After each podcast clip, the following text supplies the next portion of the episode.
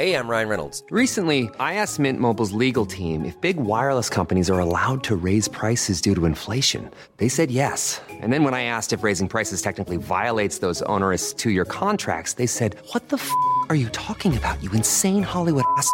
So to recap, we're cutting the price of Mint Unlimited from $30 a month to just $15 a month. Give it a try at mintmobile.com slash switch. $45 up front for three months plus taxes and fees. Promo rate for new customers for limited time. Unlimited more than 40 gigabytes per month. Slows. Full terms at mintmobile.com. Salut à tous, c'est Guillaume Cassard et aujourd'hui on s'attaque au dernier film en date de la saga Alien. C'est parti pour Alien Covenant. Suite au succès commercial plutôt respectable de Prometheus, la Fox ne se fit pas prier pour lancer la production d'une suite, toujours avec Scott aux commandes. Maintenant qu'il avait enfin retrouvé la saga, il allait pas la lâcher comme ça. Pendant les sessions réécriture de Prometheus, Scott et Lindelof avaient commencé à parler du chemin que pourraient emprunter d'éventuelles suites. Il semblait donc logique que Lindelof rempile sur le second volet. Pour Scott, l'étape suivante consistait donc à montrer la planète d'origine des ingénieurs, appelée le paradis par David dans une scène coupée de Prometheus. Sauf que cette version du paradis serait bien sûr extrêmement sinistre et dangereuse. Cependant, face aux réactions mitigées du public envers Prometheus, Lindelof préféra se retirer et partit travailler sur d'autres projets. En juin 2013, il fut donc annoncé que le scénariste Jack Paglen, auteur du médiocre Transcendance avec Johnny Depp, avait rejoint le projet. Un an plus tard, en mars 2014, c'est Michael Green, à qui l'on doit les scénars de Green Lantern, Logan et Blade Runner 2049, qui fut embauché pour procéder à des réécritures sur le script de Paglen. Parce que ouais, il y a un mec qui a réussi à foutre Green Lantern à côté de Logan et Blade Runner 2049 sur son CV.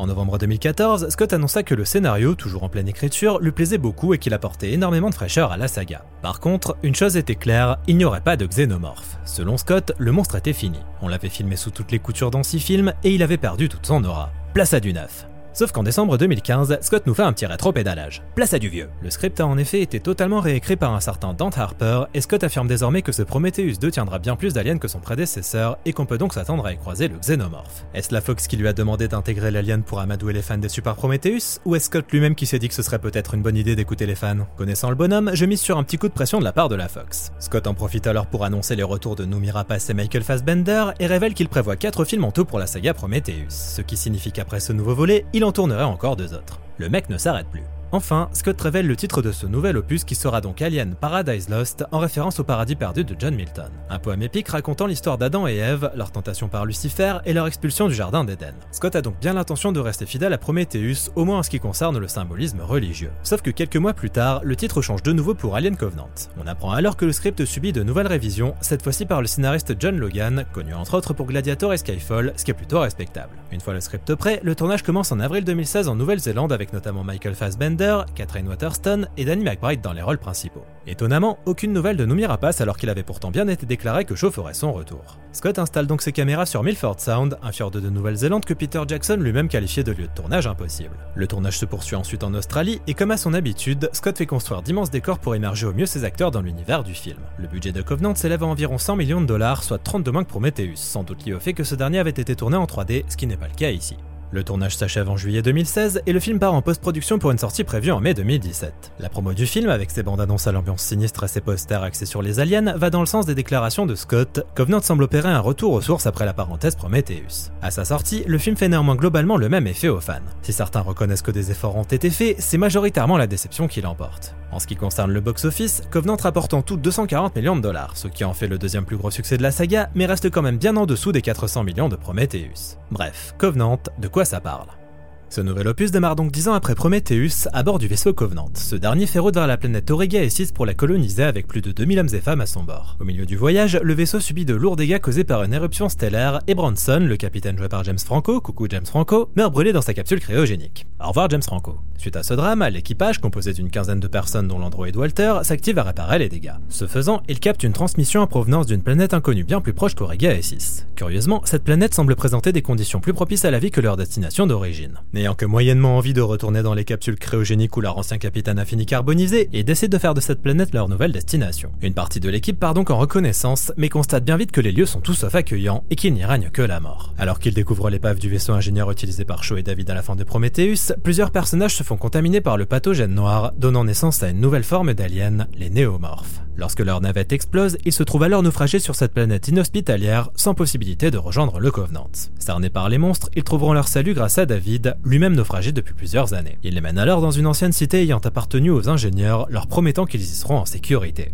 Après Prometheus qui avait déçu beaucoup de monde, Alien Covenant se devait de redresser la barre. Surtout si Scott avait l'intention de faire encore deux films supplémentaires après ce nouvel opus. Il fallait donc éviter de faire les mêmes erreurs que le précédent en nous proposant avant toute chose une histoire qui se tienne. Et personnellement, je trouve que c'est le cas. Je trouve en effet que, comparé à Prometheus, l'histoire et les péripéties proposées par Alien Covenant se tiennent vraiment bien. C'est rythmé, on n'a pas franchement le temps de s'ennuyer, et il se passe toujours quelque chose. C'est déjà un sacré progrès. Contrairement à Prometheus, le film démarre assez vite. Pas de blabla inutile. À peine arrivé sur la planète, les ennuis commencent et on retrouve immédiatement cette intensité qui manquait tant à la saga depuis toutes ces années. La naissance du néomorphe fait d'ailleurs une entrée fracassante parmi les séquences les plus marquantes de la saga. Ombre au tableau, le fait que malheureusement, toutes les créatures du film soient réalisées en CGI et non via des effets pratiques. Mais ce défaut mis à part, l'acte 1 du film est vraiment réussi. On ressent cette peur panique des personnages face à une situation qui les dépasse, on découvre une nouvelle race d'aliens, bref, contrairement à Prometheus, dès le début on a ce qu'on était venu chercher. Et si la créature est franchement glauque et réussie point de vue design, c'est d'autant plus dommage que les CGI ne suivent pas dans tous les plans. Bref, il faut quand même reconnaître que Scott démarre très fort, et l'atmosphère de film d'horreur qui émane du film rappelle parfois celle du premier volet. C'est jamais aussi effrayant, mais c'est sans aucun doute l'épisode qui s'en rapproche le plus. En termes de pure mise en scène, le film est extrêmement réussi. C'est pas franchement une surprise étant donné que Scott est pas un manche, mais il faut quand même le souligner. Si la mise en scène de Prometheus était plutôt posée, la photo des caméras 3D difficile à manier, on se trouve ici avec beaucoup plus de plans réalisés caméra à l'épaule, apportant beaucoup de nervosité au film. Concernant la photographie, elle est parfaite. Les plans sont fabuleux et l'ambiance austère qui se dégage de cette planète est vraiment bien rendue, aidée par des décors impressionnants. Le film nous permet ainsi de découvrir la cité des ingénieurs, inspirée de Pompéi avec tous ses habitants figés dans la mort. Néanmoins, si visuellement réussie soit-elle, on pourra regretter que l'esthétique de cette nécropole soit plus inspirée des cités romaines que des visions biomécaniques de Giger. On perd l'esthétique de pure science-fiction et c'est dommage. On sait bien que Scott a horreur de se répéter, mais bon, quand on voit le vaisseau ingénieur, on imagine un certain type de civilisation, cohérente en termes d'esthétique. Et celle dépeinte dans le film ne lui correspond pas franchement. Et c'est d'autant plus dommage que certaines illustrations datant du tout début du développement du film dépeignaient une civilisation bien plus en adéquation avec les designs de Giger.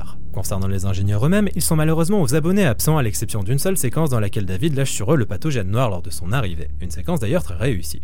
J'y trouverais par contre à redire concernant leur look, différent de celui qu'ils arborent dans Prometheus et qui leur donne un air beaucoup trop humain. Mais bon, comme je l'ai dit, ils sont pas du tout au premier plan. Covenant n'est donc pas le film qui répondra aux questions métaphysiques de Prometheus sur nos origines, mise de côté le temps d'un petit retour aux sources de la saga qui fait quand même bien plaisir. Cependant, si Scott a certes opéré un retour au pur film de monstre, il n'en oublie pas pour autant certains questionnements philosophiques. Les origines de l'humanité passent à la trappe, mais pas la question de la création, développée via le personnage de David. Seul depuis 10 ans sur la planète des ingénieurs après y avoir perpétré un génocide à l'aide du pathogène, David s'est employé à étudier ce dernier et à expérimenter ses effets. Ce qui définit David par-dessus tout dans Alien Covenant, c'est donc sa volonté créationniste. Au début du film, on assiste à sa naissance et on le voit échanger avec Peter Weyland. Très rapidement, David réalise qu'il lui est supérieur en tout point et que son créateur est en réalité indigne de lui. Mais Weyland lui rappelle vite où est sa place. Bring me this tea, David.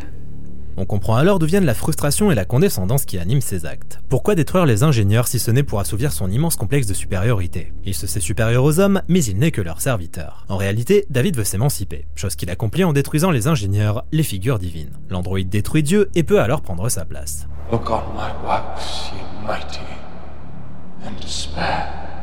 David aspire donc plus que tout à devenir un créateur. Si l'humanité a été capable de le créer lui, alors elle sera capable de faire encore mieux. À la différence que lui ne décevra pas sa création, il en sera digne. Lorsqu'il fait la rencontre de Walter, l'androïde du Covenant, un modèle plus évolué, il tente de le rallier à sa cause, mais se heurte au pragmatisme de ce dernier. Là où David est un robot capable d'émotion et doté d'une volonté et d'une personnalité propre, Walter n'obéit qu'à des règles et des protocoles. Then why did you sacrifice your hand for her life? What is that if not love? Duty. Frustré par le manque de personnalité de son interlocuteur, David tombe de haut lorsque ce dernier le corrige, soulignant l'erreur de David qui attribue à tort le poème Ozymandias à Byron au lieu de Shelley. When one note is off, it eventually destroys the whole symphony, David. David, qui se croit si parfait, souffre en réalité d'une malfonction. Est-elle là depuis le début, ou est-ce le résultat de ses 10 ans de solitude sans la moindre maintenance? Le fait est que l'androïde n'est pas aussi parfait qu'il le voudrait. Bref, David est un personnage extrêmement riche, très bien écrit et fabuleusement interprété par Michael Fassbender, qui relève haut la main le défi consistant à interpréter deux personnages, à savoir Walter et David. L'anecdote impromptue. Walter et David, ça vous rappelle rien? C'est clairement une référence aux deux producteurs de la saga, Walter Hill et David Giller. C'était l'anecdote impromptue. Hey, I'm Ryan Reynolds. At Mint Mobile, we like to do the opposite of what Big Wireless does. They charge you a lot, we charge you a little. So naturally, when they announced they'd be raising their prices due to inflation, we decided to deflate our prices due to not hating you. That's right. We're cutting the price of Mint Unlimited from $30 a month to just $15 a month. Give it a try at mintmobile.com slash switch. $45 upfront for three months plus taxes and fees. Promo rate for new customers for limited time. Unlimited more than 40 gigabytes per month. Slows. Full terms at mintmobile.com. Concernant les autres personnages, par contre, c'est pas une grande réussite. Déjà, il y en a beaucoup trop, ce qui fait que les trois quarts d'entre eux servent pas à grand chose à part mourir, et c'est impossible de s'y attacher. Les personnages principaux sont quant à eux bien interprétés, mais ne laissent pas un souvenir impérissable. Daniel, interprété par Catherine Waterston, est le personnage principal du film. Plutôt inspiré de Ripley, Daniel c'est une femme forte qui pense avoir tout perdu suite au décès de son mari, mais qui parvient à trouver en elle les ressources nécessaires pour faire face aux événements, devenant petit à petit un véritable leader. Si la performance de Waterston est solide, le personnage se fait vite voler la vedette dès lors que David débarque. Ouais, c'est du rail, mais c'est comme ça. Il y a aussi l'homme de foi, Oram, joué par Billy Crudup. Forcé de prendre le commandement de la mission suite au décès du capitaine, Oram passera tout le film à douter de lui et de sa capacité à commander, le poussant parfois à prendre de mauvaises décisions. L'ambivalence de sa personnalité, tiraillée entre sa foi et l'aspect purement scientifique de sa mission, est un trait intéressant qui aurait malheureusement mérité plus de développement pour être réellement abouti. Et concernant Shaw, si le personnage est souvent évoqué, sa présence ne consiste qu'en une mini-apparition sur une photo et sous forme d'hologramme. Pour avoir un peu plus de détails sur ce qui lui est arrivé après Prometheus, il faudra donc regarder la séquence diffusée sur YouTube quelques temps avant la sortie du film. Et je trouve ça franchement dommage que Shaw subisse un tel traitement. C'est pas mon perso préféré de la saga, mais elle méritait quand même mieux qu'une scène sur YouTube. Surtout que dans les premiers scripts, elle était bel et bien présente. Elle avait en effet survécu au voyage et échappé à David, survivant comme elle le pouvait dans les catacombes sous la cité des ingénieurs. Et une fois que l'équipage du Covenant entrait en scène, elle était censée les aider à quitter la planète. Le personnage aurait donc eu droit à un traitement digne de ce nom. Comme Scott l'avait promis, Alien Covenant voit par contre le retour des xénomorphes dans son acte 3, et on apprend enfin quelle est leur véritable origine, il s'agit de la création de David. Certains seront donc déçus d'apprendre que les xénomorphes sont en fait le résultat des expérimentations d'un androïde. Personnellement, je trouve intéressant le fait que cette IA dégénérée soit à l'origine de la créature, et que toute sa frustration et sa haine de l'humanité se soient matérialisées dans ce monstre tueur. Sans compter le fait que ça apporte une explication à l'étrange fascination que les androïdes éprouvaient pour le xénomorphe dans les deux premiers opus d'Alien. Magnificent, isn't it?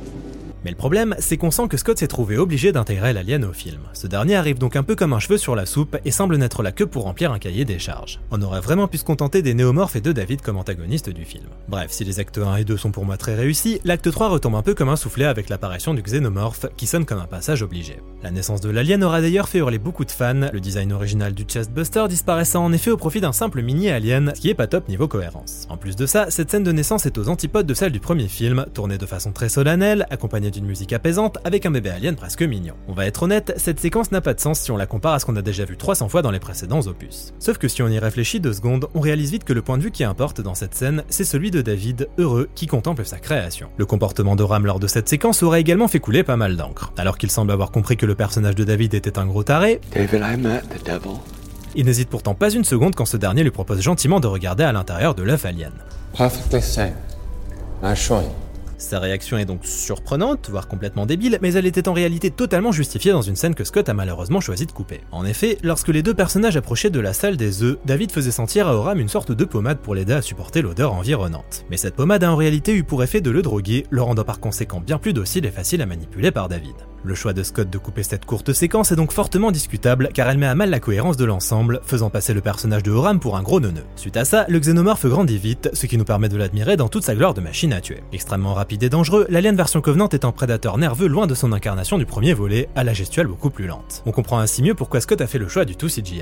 Un acteur en costume ou une animatronique aurait en effet eu beaucoup de mal à effectuer les actions requises. Mais ça reste quand même dommage. Concernant la BO composée par Jet Kurzel, elle est franchement réussie. Pas de réelle mélodie, mais plutôt des morceaux purement atmosphériques du plus bel effet et une reprise du thème original de Jerry Goldsmith. Covenant est donc un film qui a l'audace de prendre des risques et qu'il fait de façon bien plus maîtrisée que Prometheus, gâché par son scénar qui n'allait nulle part. Il a son lot de détracteurs et je lui reconnais des facilités scénaristiques, mais il a quand même beaucoup plus à offrir et j'avoue que je l'apprécie de plus en plus au fur et à mesure des visionnages. Malheureusement, ce n'est toujours pas le préquel que les fans attendaient et la crise identitaire du film, tiraillée entre la volonté de Scott de donner une suite à Prometheus et celle de la Fox de raccrocher les wagons avec la saga originale, fait de cet Alien Covenant un film souvent maladroit dans son déroulement. Reste qu'il s'agit quand même d'un bien meilleur film que Prometheus, qui mériterait bien une seconde chance. La fin du film voit David prendre le contrôle du Covenant en se faisant passer pour Walter. Ayant 2000 colos endormis à sa disposition au sein du vaisseau et quelques embryons xénomorphes, il va donc pouvoir continuer ses expériences en toute impunité. Et je trouve cette scène franchement réussie. Alors oui, on voit venir le twist à des kilomètres. Mais entre le jeu de Fassbender, la musique, l'entrée des duos Valhalla de Richard Wagner et tout simplement le fait que cet androïde psychopathe ait gagné, ça fout quand même solo de frisson.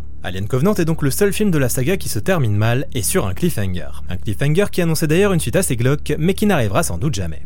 Box-office de Covenant s'étant révélé décevant pour la Fox, le projet de suite, intitulé Alien Awakening, a donc été mis en stand-by. Mais le script existe pourtant bel et bien. Rédigé par John Logan, il était censé être la suite directe de Covenant. On y aurait donc retrouvé David, poursuivi par les derniers survivants de la race des ingénieurs dans le but de venger le génocide perpétré par ce dernier. Et ce conflit les aurait menés sur LV-426, sans doute dans le but de faire le lien avec le tout premier opus d'Alien. Parce que mine de rien, on sait toujours pas comment le vaisseau s'est retrouvé là. Il reste donc à boucler la boucle, mais Disney, qui possède désormais la Fox, ne semble pas décidé à aller dans ce sens. Et je trouve ça dommage. Contrairement aux deux précédents, le film aurait profité d'un scénario écrit par un seul auteur et non pas un script réécrit 36 fois par 24 scénaristes différents. Et le fait qu'il soit rédigé par le scénariste de Covenant aurait assuré une bonne continuité avec ce dernier. Bref, du coup, il se passe quoi maintenant?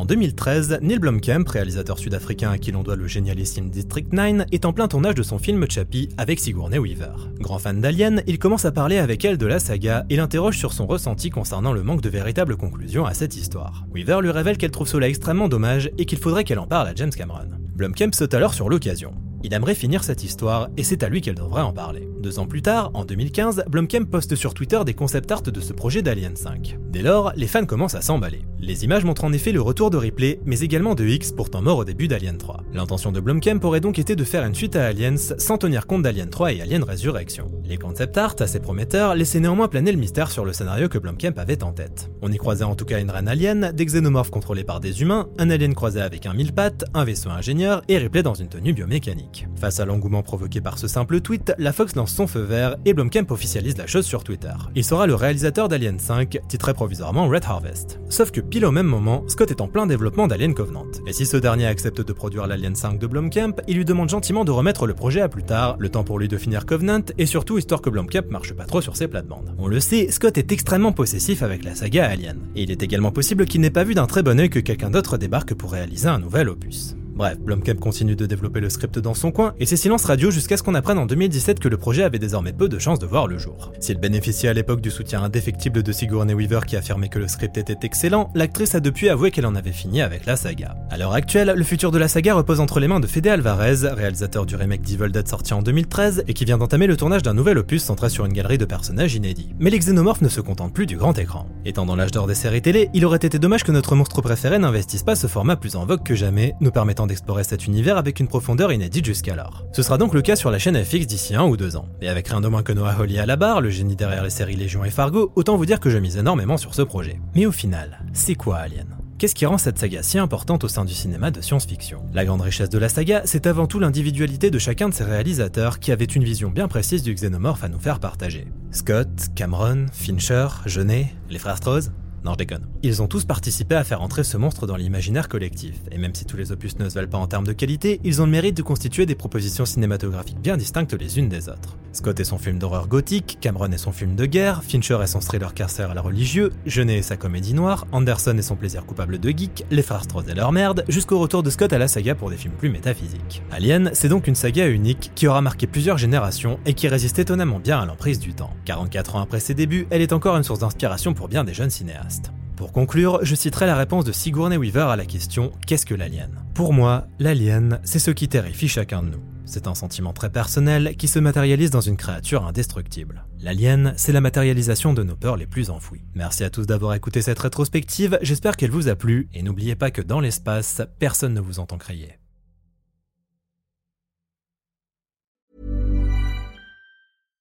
The number one selling product of its kind with over 20 years of research and innovation. Botox Cosmetic, out toxin A, is a prescription medicine used to temporarily make moderate to severe frown lines, crow's feet, and forehead lines look better in adults. Effects of Botox Cosmetic may spread hours to weeks after injection, causing serious symptoms. Alert your doctor right away as difficulty swallowing, speaking, breathing, eye problems, or muscle weakness may be a sign of a life threatening condition. Patients with these conditions before injection are at highest risk. Don't receive Botox Cosmetic if you have a skin infection. Side effects may include allergic reactions, injection site pain, headache, eyebrow and eyelid drooping, and eyelid swelling. Allergic reactions can include rash, welts, asthma symptoms, and dizziness. Tell your doctor about medical history, muscle or nerve conditions including ALS or Lou Gehrig's disease, myasthenia gravis, or Lambert-Eaton syndrome and medications, including botulinum toxins, as these may increase the risk of serious side effects. For full safety information, visit BotoxCosmetic.com or call 877-351-0300. See for yourself at BotoxCosmetic.com.